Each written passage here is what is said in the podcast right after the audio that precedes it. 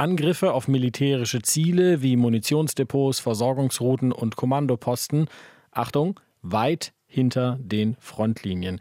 Die solle die Ukraine auch in Zukunft durchführen können. So steht es im Antrag der Bundestagsfraktionen von SPD, Grünen und FDP, über den das Parlament heute berät. Durch diesen Antrag soll die Bundesregierung der Ukraine mehr und tauglichere Waffen und Munition für ihre Verteidigung gegen den russischen Aggressor bereitstellen. Und dann, warum nennt man das Kind nicht einfach beim Namen? Echauffiert sich die Union und fordert in einem eigenen Antrag explizit Taurus-Marschflugkörper für die Ukraine.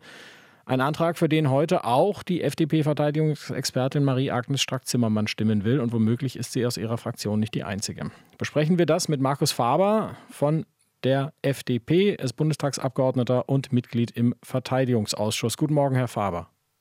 Guten Morgen, Herr Kober. Stimmen Sie wie Ihre Parteifreundin auch für beide Anträge oder nur für einen?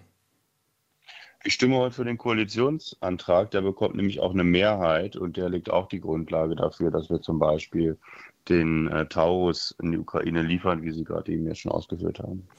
Wissen Sie denn aus Ihrer Fraktion, ob noch andere Leute äh, so denken wie Frau Strack-Zimmermann? Also sprich, dass man äh, den Antrag der Union, wo der Taurus explizit genannt wird, äh, unterstützt?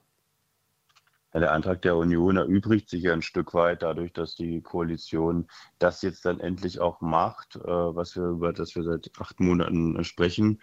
Von daher denke ich, ähm, das hat sich damit dann auch erledigt, dass wir diesen sehr guten Koalitionsantrag vorgelegt haben. Das glaube ich, dass Sie das sagen. Äh, trotzdem, meine Frage war ja, wie sieht es in der FDP-Fraktion aus? Denken da noch andere so wie Frau Strack-Zimmermann? Ich denke, sie war bisher die Einzige, die sich in diese Richtung geäußert hat und ich vermute auch, dass es so bleibt. Hm. Geschlossenheit bei der Ampel bei so einer zentralen Frage sieht doch dann aber doch anders aus, oder? Wenn prominente Kräfte wie Frau Strack-Zimmermann ausscheren, schadet das Verhalten von ihr der Ampelregierung? Ja, Sie haben ja hier eine, eine Mehrheit äh, im Bundestag mit der Ampel. Das ist eine Mehrheit, die über 360 Abgeordnete umfasst. Die müssen Sie erstmal hinsetzen und das beschaffen wir hier an der Stelle. Ich glaube, das ist ein hohes Maß an Geschlossenheit.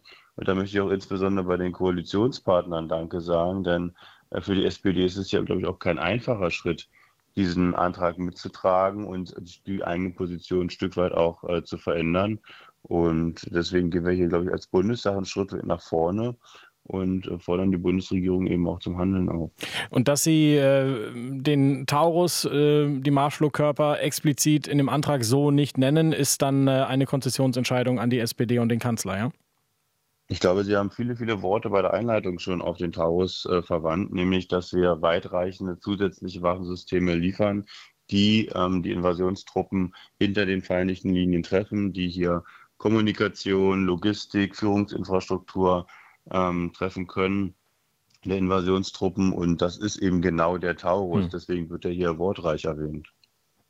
Aber im Antrag ja wörtlich nicht, oder habe ich das falsch verstanden? Ja, die SPD hat hier, glaube ich, acht Monate lang sich äh, argumentativ in eine Richtung bewegt. Deswegen war hier der Punkt, dass man das im Antrag nicht unterbringt, nicht wörtlich, aber eben wortreich. Aha, also mit anderen Worten, wir können davon ausgehen, dass der Taurus Marschflugkörper von Deutschland in die Ukraine geliefert wird, auch wenn er explizit in dem Antrag nicht genannt wird. Wir haben keine anderen zusätzlichen weitreichenden Waffensysteme, die genau das können. Das ist eben der Taurus. So steht es im Antrag und dementsprechend tut der Bundestag hier, was er kann, um ähm, auch den Fingerzeig zu geben, dass wir die Ukraine mit diesem Waffensystem unterstützen. Ähm, was die Regierung daraus macht, liegt bei der Regierung. Aber der Bundestag äh, tut das Nötige. Man muss auch ganz deutlich sagen, äh, der Taurus ist jetzt keine Wunderwaffe, sondern er ist ein Marschflugkörper. Ein Marschflugkörper, wie Großbritannien und Frankreich ihn in dieser Form schon geliefert haben. Dennoch ist die Ukraine in einer sehr schwierigen Situation.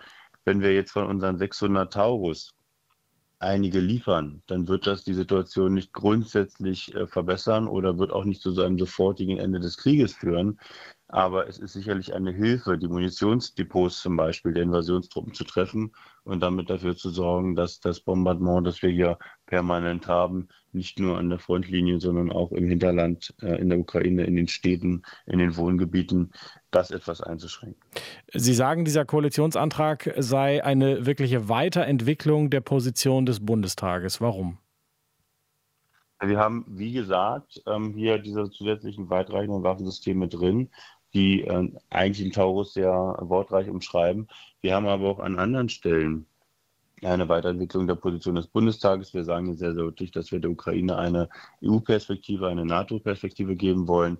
Der Bundestag bekennt sich erstmals auch dazu, dass die gesamte Ukraine auch äh, weiterhin ukrainisch sein soll, dass das Territorium der Ukraine auch dort bleibt.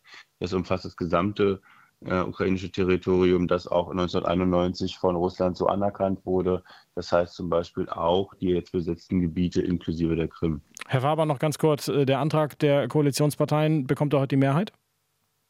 Der Antrag der Koalitionsparteien bekommt heute die Mehrheit.